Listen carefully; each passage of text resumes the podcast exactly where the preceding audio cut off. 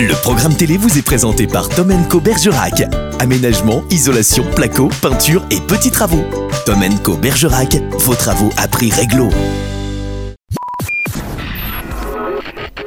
Salut à tous, nous sommes le mardi 23 janvier. Ce soir sur TF1, ils sont gaulés comme des armoires normandes. hein. Si tu ajoutes les tenues en cuir, les casques, les visières, non, tu n'es pas dans une soirée de mon ami et Jean-Marc, mais dans un épisode inédit de la SWAT. France 2, un documentaire passionnant sur le vol MH370. Des journalistes ont essayé de remonter tout l'historique et avec les nouvelles technologies, ils essaient de nous faire comprendre ce qu'il s'est vraiment passé. France 3, Mort d'un berger, un téléfilm français avec Annie Qui est excellente dans son rôle de maman meurtrie par la mort de son fils. Canal, Une nuit, un drame 2 et avec Alex Lutz et Karine Viard, ils se rencontrent dans le métro, ils se bousculent, s'engueulent et couchent ensemble quelques heures plus tard. Ils cherchent à comprendre ce qu'il s'est passé entre les deux. Arte, un documentaire, La Shoah des ghettos, revient en Pologne où 90% de la population juive a été anéantie. M6, il n'y a rien à faire, vous n'accrochez pas. Bon alors autant je trouvais le concept sympa, mais c'est vrai qu'à regarder c'est super chiant quand même. Hein.